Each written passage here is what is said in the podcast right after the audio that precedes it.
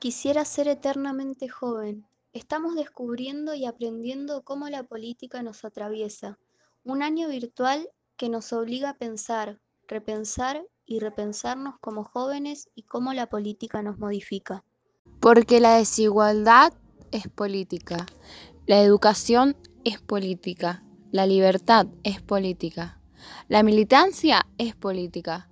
Los estereotipos son políticos, el compromiso es político y está en nuestras manos comprometernos para hacer de este mundo un mundo mejor y apostar a lo que no haya tanta desigualdad, pero sí más educación. Quisiéramos ser eternamente jóvenes.